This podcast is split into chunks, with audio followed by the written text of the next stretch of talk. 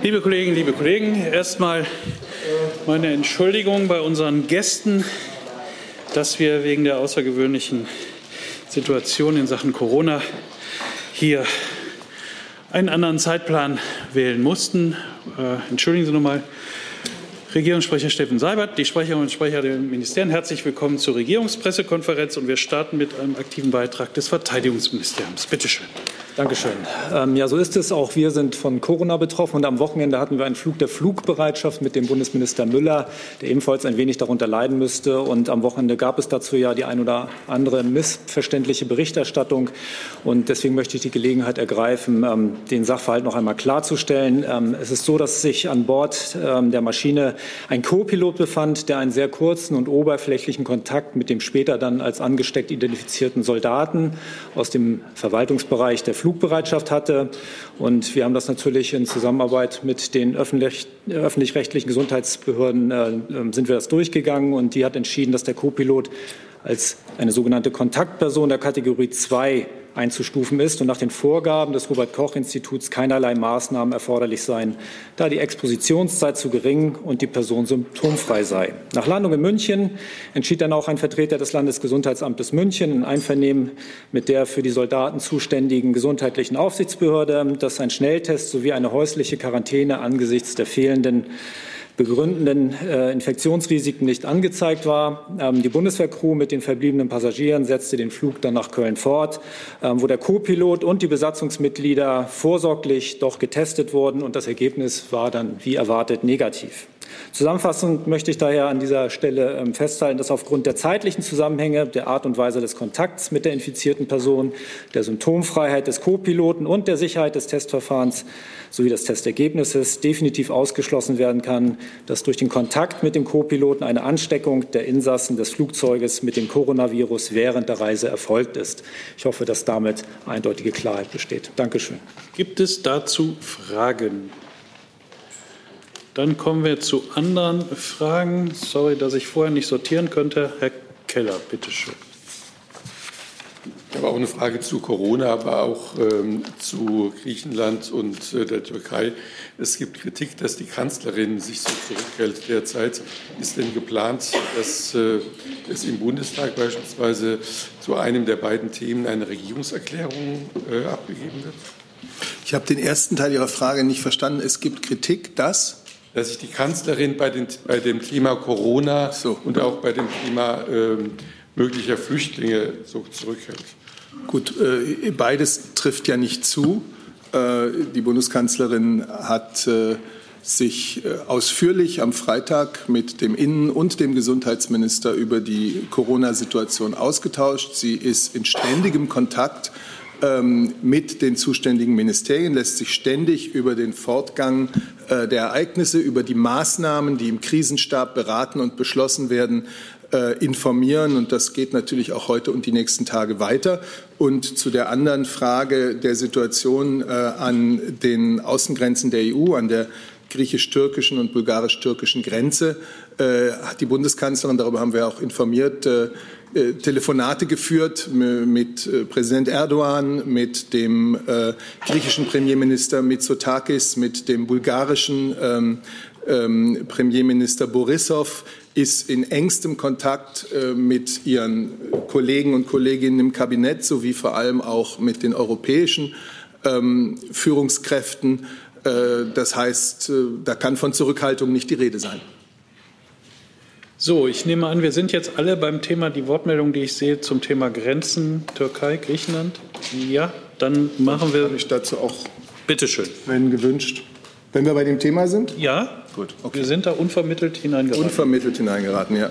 Ja, wir erleben zurzeit an den Außengrenzen der EU äh, zur Türkei auf Land wie zur See eine sehr beunruhigende Situation. Wir erleben Flüchtlinge und Migranten, denen von türkischer Seite gesagt wird, der Weg in die EU sei nun offen. Und das ist er natürlich nicht. Das führt diese Menschen, Männer, Frauen und Kinder in eine extrem schwierige Lage. Und es stellt genauso auch Griechenland vor enorme Herausforderungen. Das alles ist der Bundesregierung bewusst. Europa und die Türkei verbindet ein Abkommen zur Begrenzung und Steuerung der illegalen Migration und zur Bekämpfung der kriminellen Schlepper.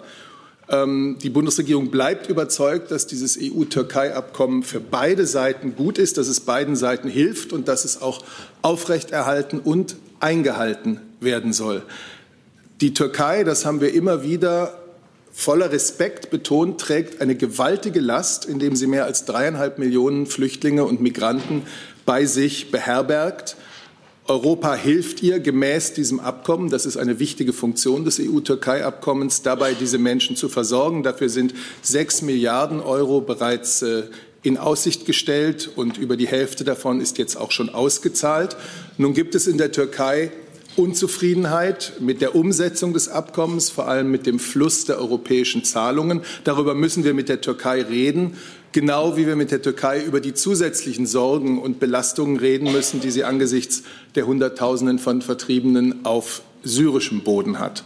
Die Bundesregierung arbeitet auf verschiedenen Ebenen. Ich habe es gerade ähm, in Antwort äh, auf Herrn Kellers Frage schon gesagt. Wir halten engsten Kontakt mit den betroffenen Ländern sowohl der Türkei als auch Griechenland und Bulgarien. Die Bundeskanzlerin hat am Wochenende mit beiden Regierungschefs telefoniert. Wir stehen in ständigem Kontakt mit den Verantwortlichen in der EU mit Frau von der Leyen, mit Herrn Borrell, mit dem Flüchtlingskommissar. Es ist wichtig, dass es bald Gespräche zwischen der EU und der Türkei darüber gibt, äh, wie mit den türkischen Sorgen bezüglich der Flüchtlingsversorgung, bezüglich der europäischen Hilfe umgegangen werden kann und wie wir gleichermaßen auch zu einer stabilen Lage an den Außengrenzen zurückkehren können. Ähm, Sie werden vielleicht gehört haben, dass morgen äh, Frau von der Leyen, Herr Michel für den Europäischen Rat und Herr Sassoli für das Europäische Parlament an die griechisch-türkische Landgrenze reisen werden. Sie wissen vielleicht, dass äh, Premierminister Borissow heute ein Treffen mit Premierminister Erdogan hat.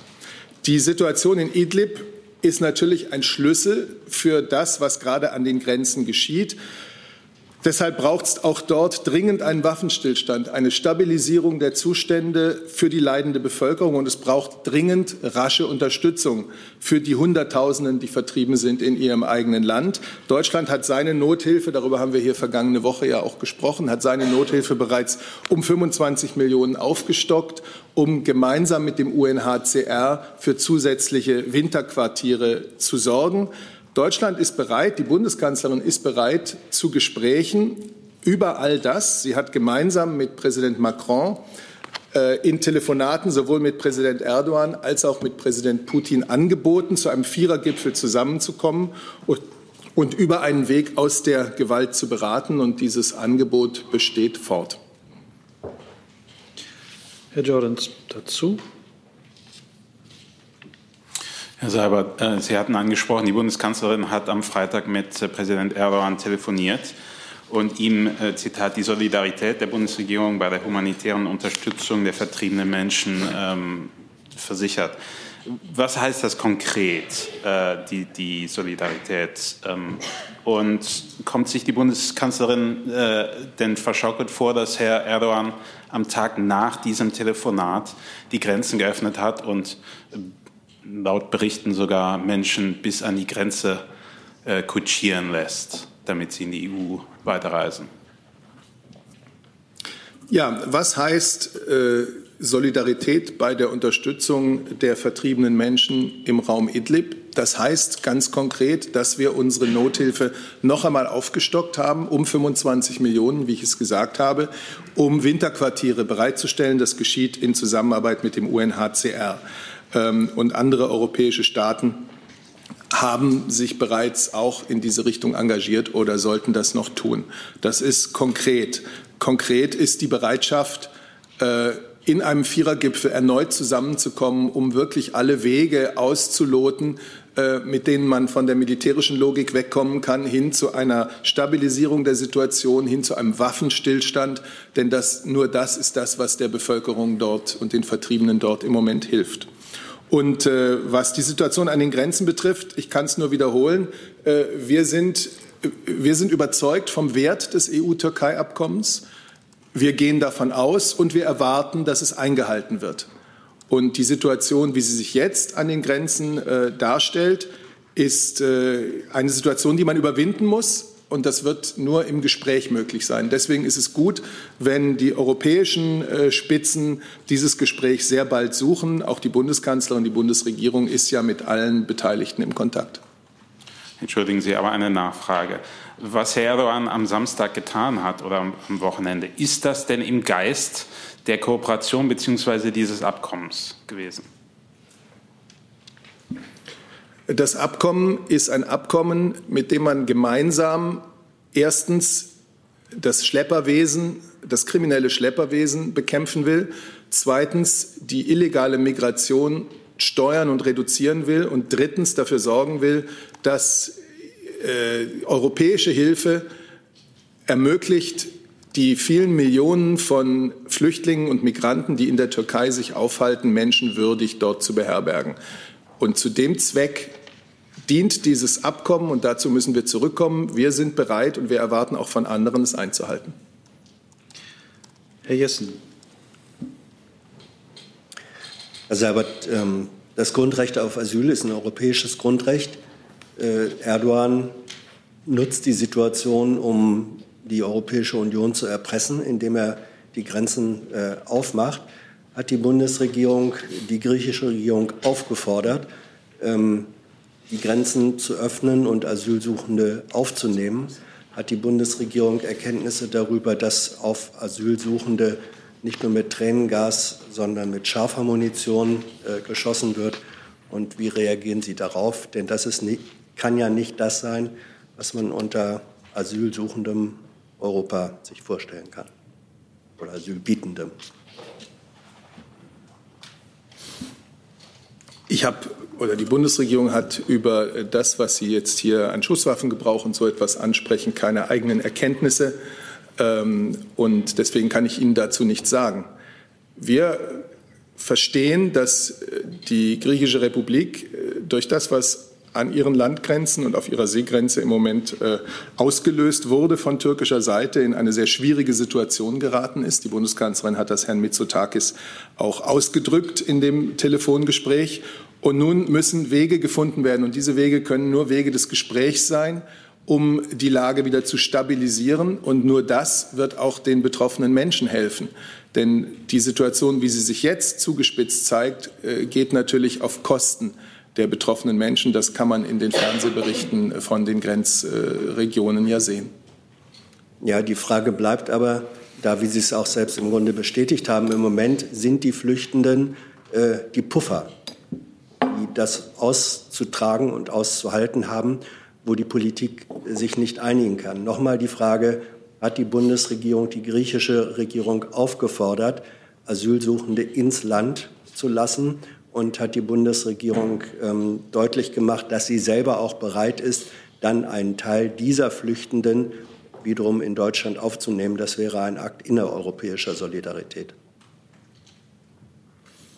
Ja, innereuropäische Solidarität äh, hat die Bundesregierung sicherlich in den vergangenen Jahren, äh, in denen äh, Europa mit sehr vielen Flüchtlingen und Migranten äh, zu tun hat, geübt. Eine solche Aufforderung, wie Sie sie sagen, ist äh, von der Bundesregierung der griechischen Seite nicht mitgeteilt worden. Das wäre auch nicht unsere Aufgabe. Äh, unsere Aufgabe ist es, politisch alles, was wir können, dazu beizutragen, dass eine extrem schwierige Situation entschärft wird. Herr Delfs ist dran. Herr Seibert, meine Frage geht auch noch mal in die äh, ähnliche Richtung. Und zwar, wenn man jetzt äh, Berichte gestern gesehen hat, äh, Filmberichte von der Situation an der Grenze, da gibt es offenbar auch viele Flüchtlinge, die direkt die Bundeskanzlerin zum Handeln auffordern und sich Hilfe von ihr erhoffen. natürlich hat man immer wieder das Jahr 2015 und die Ereignisse an der ungarischen Grenze äh, oder in Ungarn besser gesagt im Kopf. Schließen Sie aus, dass es nochmal zu einer ähnlichen Situation kommt, dass die Bundeskanzlerin im Grunde genommen kurzfristig entscheidet, dass diese Menschen aufgrund der Notlage an der Grenze nach Deutschland kommen können? Ich glaube, mit diesen historischen Vergleichen kommen wir überhaupt nicht weiter. Europa 2020 ist auch was seine Flüchtlings- und Migrationspolitik betrifft, ja in einer anderen Lage. Äh, wir haben jetzt seit einigen Jahren äh, das EU-Türkei-Flüchtlingsabkommen und es hat alles in allem funktioniert. Es hat dazu beigetragen, dass die Zahl der illegal äh, über See oder Land ankommenden stark reduziert ist. Es hat übrigens auch dazu beigetragen, dass die Zahl äh, der Menschen, die in der Ägäis ihr Leben verlieren, äh, stark reduziert ist. Gott sei Dank. Wenn Sie sich daran erinnern, äh, über welche fürchterlichen Fälle wir da 2015 und 16 reden mussten. Ähm, Deutschland und die anderen europäischen Staaten tragen im Rahmen dieses EU-Türkei-Abkommens mit Milliarden äh, dazu bei, dass die Türkei in der Lage ist, in den letzten Jahren in der Lage war, diese extrem herausfordernde Situation der Anwesenheit von dreieinhalb bis vier Millionen Flüchtlingen und Migranten äh, zu bewältigen. Das ist etwas, was es 2015 nicht gab. Deswegen glaube ich nicht, dass wir mit diesen Vergleichen weiterkommen. Äh, es braucht, und das haben wir hier auch vor dieser jüngsten Zuspitzung immer gesagt, aber es bleibt wahr, eine europäische äh, Solidarität und, eine, und europäische Lösungen, nicht Lösungen durch ein Land oder durch drei Länder. Eine kleinen Hinweis für unser Erwartungsmanagement. Äh, wir haben eine halbe Stunde der für die RECPK vorgesehenen Zeit äh, mit Corona zugebracht. Wir haben jetzt noch 14 Wortmeldungen allein zu diesem ersten Thema. Von daher werden wir damit nicht komplett durchkommen mit allem, was wir heute vorhaben. Die nächste Frage kommt von Ihnen, bitte schön. Herr Boris Herrmann von der Süddeutschen. Äh, eine Frage ans BMI. Wäre denn Deutschland aus Ihrer Sicht auf äh, signifikant höhere äh, Flüchtlingszahlen vorbereitet und wäre jetzt nicht der Moment, auf das Angebot äh, zahlreicher Kommunen einzugehen, die sich in der Seebrücke äh, zusammengeschlossen haben? Zunächst einmal ist diese Frage hier am Freitag auch schon mal gestellt worden. Wie sind wir vorbereitet auf einen eventuellen Anstieg der Flüchtlingszahlen in Deutschland? Ähm, ich habe ausgeführt, tue es auch gern noch einmal, dass alle beteiligten Behörden sowohl auf Bundesebene als auch auf Landesebene ihre Schlüsse und ihre äh, äh, Schlussfolgerungen aus dem Jahr 2015 gezogen haben.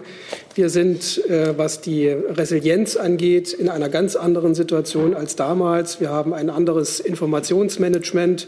Wir haben eine andere Infrastruktur. Und insofern sind die Ausgangsvoraussetzungen heute deutlich besser. Ähm, Tatsache ist aber, dass jedenfalls im Moment ein Anstieg von äh, Flüchtlingszahlen in Deutschland noch nicht feststellbar ist. Und äh, was äh, das Angebot der Kommunen äh, angeht, was Sie angesprochen haben, haben wir auch in der Vergangenheit gesagt, dass ähm, äh, der Bund darüber zu entscheiden hat. Da sind nicht nur die geäußerten Wünsche der Kommunen zu berücksichtigen, sondern die Gesamtlage ist zu berücksichtigen. Und äh, der Bund hat eine solche Entscheidung nicht getroffen. Und mir ist im Moment auch nicht bekannt, dass es darüber Erwägungen gäbe. Frau Lehmann.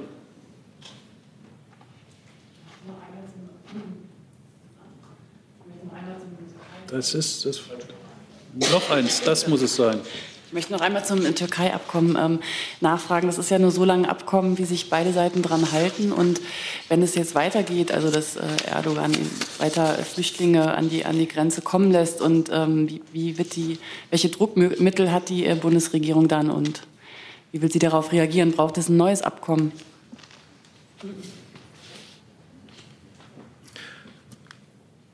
Wir erleben sicherlich im Moment eine Situation, die nicht äh, im Geiste dieses Abkommens ist. Aber wir haben auch keine Aufkündigung dieses Abkommens gehört. Und äh, wir gehen davon aus, dass das Abkommen, das wie gesagt Wert für beide Seiten, Europa und die Türkei hat, äh, durchgeführt wird. Und da, wo es jetzt Unzufriedenheit gibt, äh, auf türkischer Seite mit der Durchführung des Abkommens, äh, vor allem auch mit der Durchführung der Zahlungen, ähm, weil die türkische Seite eine gestiegene, eine gestiegene Belastung empfindet, ähm, dann muss man miteinander sprechen. Dieses Abkommen hat seinen Wert und äh, Deutschland und die übrigen Europäer werden jetzt in Gespräche einsteigen. Es ist sicherlich wichtig, dass wir das auch europäisch abgestimmt tun. Deswegen ist äh, der Kontakt jetzt zwischen der Bundesregierung und den europäischen äh, Institutionen besonders eng. Dazu kann ich auch noch mal ergänzen. Ähm, die Zahlen, die da im Raum rumschwirren, dazu haben wir aber auch schon Stellung genommen in der Vergangenheit. Ich erinnere noch mal, es gibt ja zwei Tranchen äh, des sogenannten EU-Türkei-Abkommens äh, zur Unterstützung der syrischen Flüchtlinge in der Türkei. Die erste Tranche ist vollständig vertraglich gebunden und über zwei Milliarden Euro daraus wurden bereits ausgegeben. Die zweite Tranche über weitere drei Milliarden Euro wurde bis Ende 2019 ebenfalls vertraglich gebunden. Das entspricht auch dem regulären Zeitplan, der dafür vorgesehen war. Und wir haben äh, wiederholt schon unsere Bereitschaft geäußert, äh, hier äh, innerhalb der EU Gespräche darüber zu führen, was passiert äh, im Zeitraum danach. Also die Mittel fließen äh, oft über äh, in Projekte, die mehrjährig angele angelegt sind. ich kann ja als Beispiel mal sagen, zum Beispiel Ge Gehälter für syrische Lehrer, die kann man jetzt nicht in einem Mal auszahlen, sondern die werden natürlich dann ausgezahlt, wenn äh, die Arbeit erbracht wurde. Genauso äh, geht es um Schulbauten. Auch da fließen die Gelder natürlich erst dann, wenn die Schule fertig gebaut ist. Nur um zu illustrieren, warum Gelder jetzt nicht einfach in einem Batzen fließen, sondern Stück für Stück in den Projekten umgesetzt werden. Das passiert am laufenden Band. Und wie gesagt, wir sind gesprächsbereit äh, darüber äh, zu reden, wenn äh, bei bestimmten Projekten keine Finanzierung mehr da sein sollte. Aber da sind wir im Moment auch noch nicht. Herr Ratsch. Ja, nochmal eine Nachfrage, Herr Seibert. Sie hatten ja gesagt, 2020 ist eine andere Situation als 2015. Gilt das dann auch für den, also steht damit der Satz der Kanzlerin noch, 2015 wird sich nicht wiederholen? Der hat seine Gültigkeit, ja. Herr Rinke. Ja, auch nochmal eine Nachfrage zu dem äh, EU-Türkei-Abkommen. Eine Forderung, die ähm, Erdogan stellt, ist ja, dass das Geld nicht mehr nur in Hilfsprojekte oder an Hilfsorganisationen fließt, sondern eher einen größeren Teil jetzt auch im türkischen Haushalt haben möchte. Ich hätte ganz gerne gewusst, ob die Bundesregierung dafür auch bereit wäre und angesichts der schwierigen Debatte in der EU der Türkei auch für die Folgejahre mehr Geld zu geben. Einige Länder möchten das ja nicht so wie die Bundesregierung. Äh, wäre die Bundesregierung auch bereit, dass man der Türkei national finanziell unter die Arme greift? Also ich möchte jetzt diesen notwendigen und zu führenden europäisch-türkischen Gesprächen nicht vorgreifen. Ich möchte Ihnen aber auch keine äh, Vorgaben machen. Es ist notwendig, dass das EU-Türkei-Abkommen erfüllt wird. Da, äh, wie gesagt, das ist schon gesagt worden, äh, die sechs Milliarden sind zum großen Teil inzwischen vertraglich vergeben. Über die Hälfte ist auch ausgezahlt. Über 100 Projekte sind angelaufen. Man kann das übrigens sehr interessant auf der Webseite der Europäischen Kommission auch äh, Projekt für Projekt nachverfolgen. Und nun müssen Gespräche geführt werden und denen werde ich jetzt keine Vorgaben machen. Also, es, wenn ich kurz nachfragen darf. Bitte. Es gibt also keine Festlegung der Bundesregierung, wie Sie in die Gespräche gehen wollen. Sie die Gespräche sind ja nicht deutsch-türkisch, sondern die Gespräche sind europäisch-türkisch. Und äh, wir werden uns mit unseren europäischen Partnern natürlich auf eine gemeinsame Linie ähm, einigen. Und das ist ja auch das, worüber zum Teil jetzt im Moment gesprochen wird in Europa. Und Entschuldigung, noch eine Frage. Ich hatte gefragt nach möglichen nationalen Hilfen. Ist das möglich? Äh, also Sie meinen jetzt deutsch-türkische Hilfen oder deutsches Geld für die Unterstützung von Flüchtlingen in Na gut, wie es jetzt in Idlib beispielsweise für diese Winterquartiere geschehen ist. Genau, aber jetzt geht es um die Türkei. Gut. Die Hilfe für die Türkei läuft über das EU-Türkei-Abkommen. Ich kann Ihnen jetzt nicht sagen, ob es noch bilaterale, da müssten andere mich jetzt mal unterstützen. Ja, also ähm, grundsätzlich ist es so, dass wir für die syrischen Flüchtlinge, egal wo sie sich aufhalten, äh, EU-Unterstützung haben und wir haben auch bilaterale Unterstützung, wie eben von Herrn Seibert erwähnt, erwähnt zum Beispiel in Idlib, äh, aber auch an anderen Stellen. Ich kann Ihnen nicht aus dem Stegreif sagen, äh, wie viele Projekte und in welchem Finanzrahmen wir genau in der Türkei haben. Das kann ich aber gerne nachreichen. Aber das ist jetzt kein neues Element äh, und jetzt auch nicht Teil des EU-Türkei-Abkommens. Das ist, wie Herr Seibert richtig gesagt hat, ein europäisches Abkommen mit der Türkei. Und da führen wir die Gespräche. Und zusätzlich gibt es bilaterale Unterstützung, also deutsche Unterstützung für syrische Flüchtlinge. Das ist richtig. Wenn ich darf, noch mal ganz kurz auf Herrn Delfs eingehen, der nach 2015 fragte. Und ich hatte ihm das EU-Türkei-Abkommen als ein Beispiel genannt, warum die Situation heute eine andere ist. Ich will Ihnen noch zwei weitere Beispiele nennen. Wir haben natürlich heute Frontex in einer ganz anderen Ausstattung und äh, Verfassung, als das 2014, 2015 der Fall war. Und, das ist sehr wichtig, wir haben heute mit äh, Herkunftsländern, äh, beispielsweise in Afrika, eine ganz und, und auch mit Transitländern eine ganz andere äh, intensive politische Zusammenarbeit, um illegale Migration zu reduzieren, um äh, Chancen für legale Migration an die Stelle zu setzen. Ähm, wir haben äh, im Bereich der Rückführungen äh, einen ganz anderen Stand, als wir ihn früher hatten mit solchen Ländern. Also das ist eine relativ lange Liste von Elementen, die Ihnen eigentlich klar machen könnten, dass 2015 und 2020 sehr unterschiedlich sind. Möchte das BMZ ergänzen, was bilaterale Hilfen anbelangt?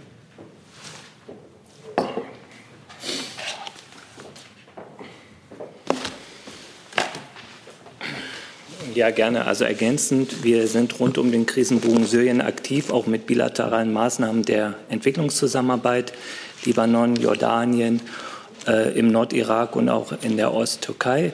Äh, mit diesen Maßnahmen, der Kollege sagte es schon, unterstützen wir Flüchtlinge und aufnehmende Gemeinden. Das ist ganz wichtig, äh, damit es dort nicht zu Friktion und Spannung kommt.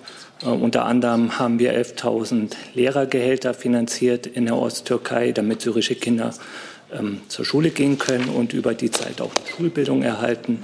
Wir haben das Cash for Work Programm, wo die Eltern kurzfristig einen Job bekommen, schnell Geld, sodass sie ihre Familien finanzieren können oder auch eben damit beitragen, in den aufnehmenden Gemeinden nützliche Arbeit zu tun, Infrastruktur wiederherzustellen, dass insgesamt die Situation unter Kontrolle ist.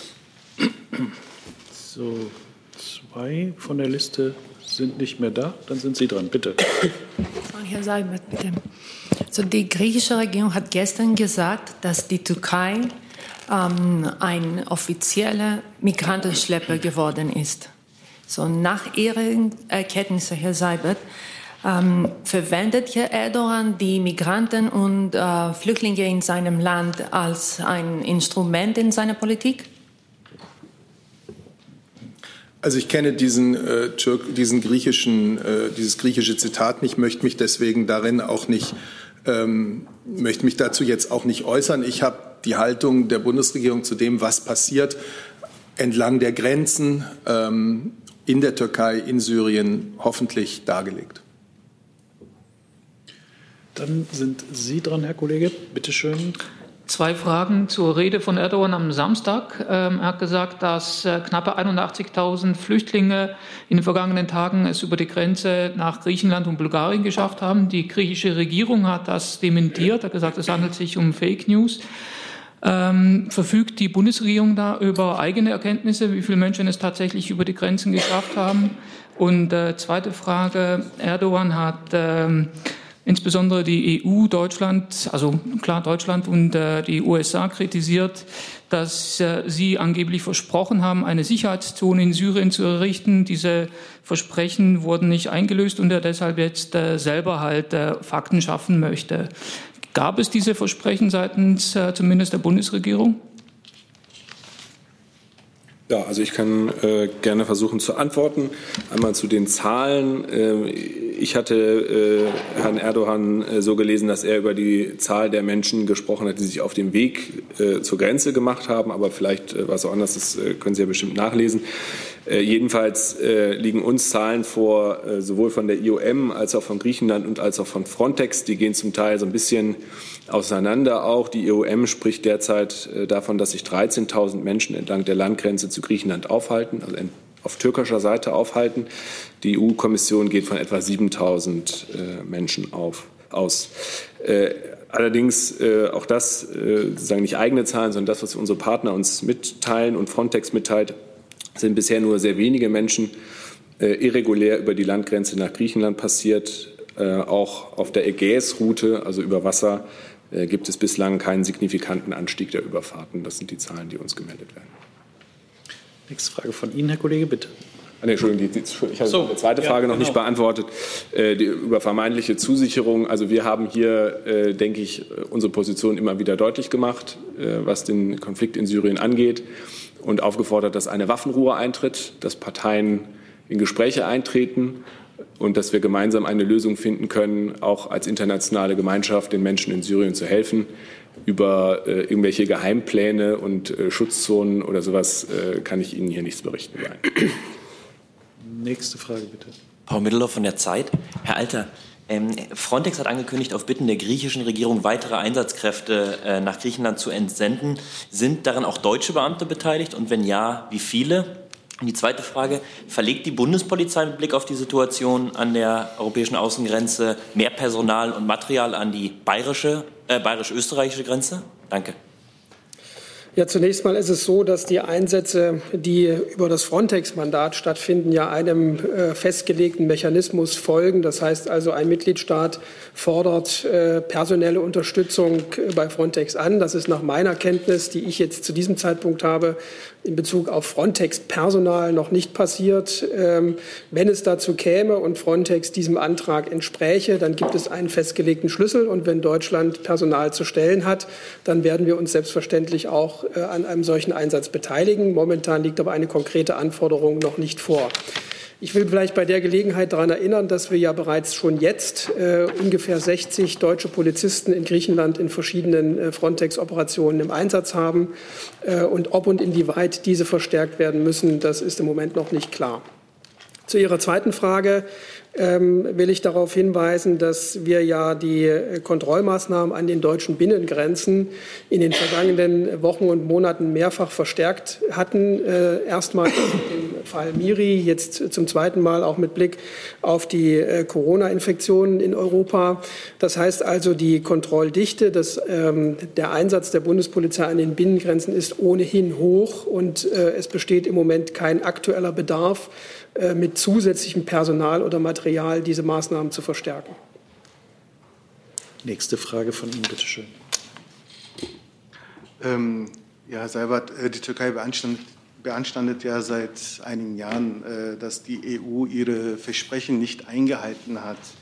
Ähm, äh, finden Sie, dass die EU ähm, ihre Versprechen eingehalten hat? Erste Frage. Zweite Frage. Ähm, sind diese sechs Milliarden sind ja seit 2016 im Gespräch.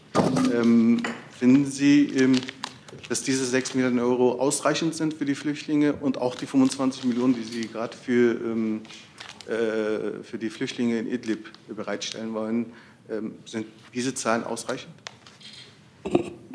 Also, Zunächst einmal, ich kann nicht in die Zukunft blicken. Sechs Milliarden sind in zwei Tranchen von der EU der Türkei zugesagt worden. 4,7 Milliarden davon sind bereits vertraglich für konkrete Projekte. 4,7 Milliarden von diesen zugesagten 6 Milliarden sind bereits vertraglich für konkrete Projekte gebunden und 3,2 Milliarden sind ausgezahlt. Äh, man kann nicht davon sprechen, dass Europa seine, äh, seine, seine Zusagen nicht hält. Aber es ist bekannt, dass die Türkei findet, die Auszahlungen müssten schneller gehen und dass sie darüber immer wieder ähm, mit Europa auch äh, ins Gespräch kommen wollten. Und äh, wir müssen diese Gespräche natürlich führen. Bitte schön, Frau Kollegin. Toni Mastrobuoni, La Repubblica. Ähm, ich wollte zu einem Problem äh, fragen, was in fünf Jahren nicht gelöst worden ist, das der Umverteilung. Das betrifft ja auch diese Krise. Was passiert mit den Flüchtlingen, die über die Grenze die es schaffen? Sie meinten, es wären wenige bisher, aber äh, bleiben die alle in Griechenland? Äh, sind da Gespräche, ob man die umverteilt? Und ähm, angesichts dessen wäre es auch nicht angebracht, aufgrund der Tatsache, dass in fünf Jahren überhaupt nichts passiert ist, da auch weil sich einige Länder in Europa weigern, Flüchtlinge aufzunehmen, dass man dort vielleicht die Diskussion über Dublin wieder in Gang setzt und endlich ein, eine, eine Lösung findet für dieses, dieses Problem, was sich ja immer wieder stellen wird, wenn eine Krise kommt, eine Flüchtlingskrise. Danke. Also zunächst mal glaube ich, dass es angemessen wäre, von Flüchtlingen und Migranten zu sprechen.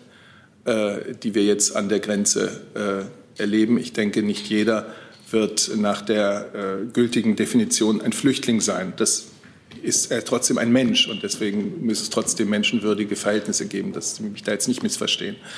Ähm, die Bundesregierung setzt sich seit langem nachdrücklich dafür ein, dass wir das gemeinsame europäische Asylsystem umfassend reformieren, ähm, dass wir es solidarisch und krisenfest machen. Und äh, wir begrüßen sehr, dass die neue EU-Kommission unter Ursula von der Leyen gesagt hat, sie will da noch mal einen neuen, kraftvollen Anlauf nehmen. Äh, sie hat das hier im November, als sie zu Besuch war, äh, ja auch ausdrücklich angesprochen. Ähm, sie wird in enger Konsultation mit den Mitgliedsländern einen neuen Vorschlag vorlegen. Wir haben immer gesagt, dass wir die Präsidentin, dass wir die Europäische Kommission bei dieser Aufgabe unterstützen. Der Bundesinnenminister hat dazu auch Vorschläge gemacht. Und es gibt eine abgestimmte Position der Bundesregierung. Aber Sie haben recht, Bisher haben wir diese wirklich alle Bereiche, alle Facetten des, äh, der Migrationspolitik umfassende europäische Solidaritätslösung noch nicht. Frau Kollegin, bitteschön. Ja. Ob es die Bereitschaft gibt, in Deutschland, Deutschland war ja immer sehr großzügig bisher, Fall für Fall, ob es die Bereitschaft gibt, Flüchtlinge aufzunehmen. Äh, Deutschland nimmt ja ständig, äh, Deutschland hat ständig äh, Neuankömmlinge, äh, auch lange vor dieser Situation. Die Zahl ist nur gegenüber den Jahren 2014, 2015, 2016 äh, deutlich gesunken, aber es sind nennenswerte Zahlen. Deutschland nimmt ständig äh, Menschen auf, die zu uns kommen und die dann in ein äh, Verfahren über ihre Asyl- oder Flüchtlingseigenschaft eintreten hier in Deutschland. Ich betone die Notwendigkeit einer europäischen Lösung. Bitte schön, nächste Frage. Ja, daran anknüpfend vielleicht noch mal ganz kurz und etwas grundsätzlicher ähm, äh, in Bezug auf das EU-Türkei-Abkommen. Wo sieht Deutschland möglicherweise eigene Versäumnisse und wo denkt man sich, oh, das hätten wir besser machen können und hier müssen wir in Zukunft vielleicht noch mal mehr den Fokus drauf legen, äh, äh, um dies, das eine oder andere besser zu machen? Ich denke, es ist nicht Frage von Versäumnissen der einen oder anderen Seite. Das EU-Türkei-Abkommen hat im Großen und Ganzen funktioniert und funktioniert auch jetzt noch, außer dass wir jetzt natürlich eine Situation erleben, äh, die sehr besorgniserregend ist.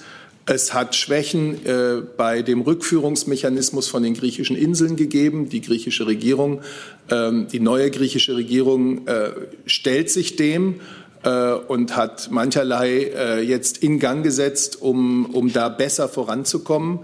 Ähm, es gibt die Klage der türkischen Seite, dass äh, die Gelder nicht, nicht schnell genug in den Projekten ankämen. Und über all das müssen wir miteinander reden, um dieses für beide Seiten sinnvolle und nützliche Abkommen zu erhalten und es in die Zukunft zu führen. Dann ist Herr Jung dran.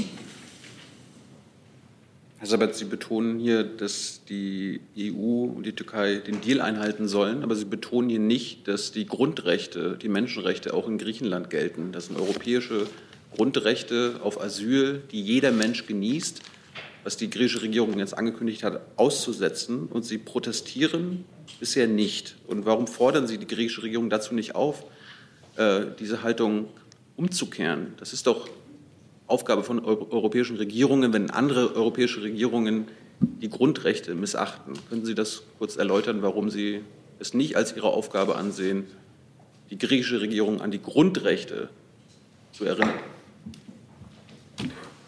Ja, also ich kann äh, dazu en Detail nichts sagen, weil ich diese Äußerungen auch nur aus der Presse kenne und wir es ja auch hier die gute Praxis haben, Äußerungen einzelner Regierungsmitglieder fremder äh, Regierungen äh, nicht zu kommentieren. Aber selbstverständlich äh, ist es so, Herr Jung, es wissen Sie, dass wir zu den geltenden völkerrechtlichen und menschenrechtlichen Verpflichtungen stehen und dass uns auch der Grundrechtsschutz in der EU eine Herzensangelegenheit ist.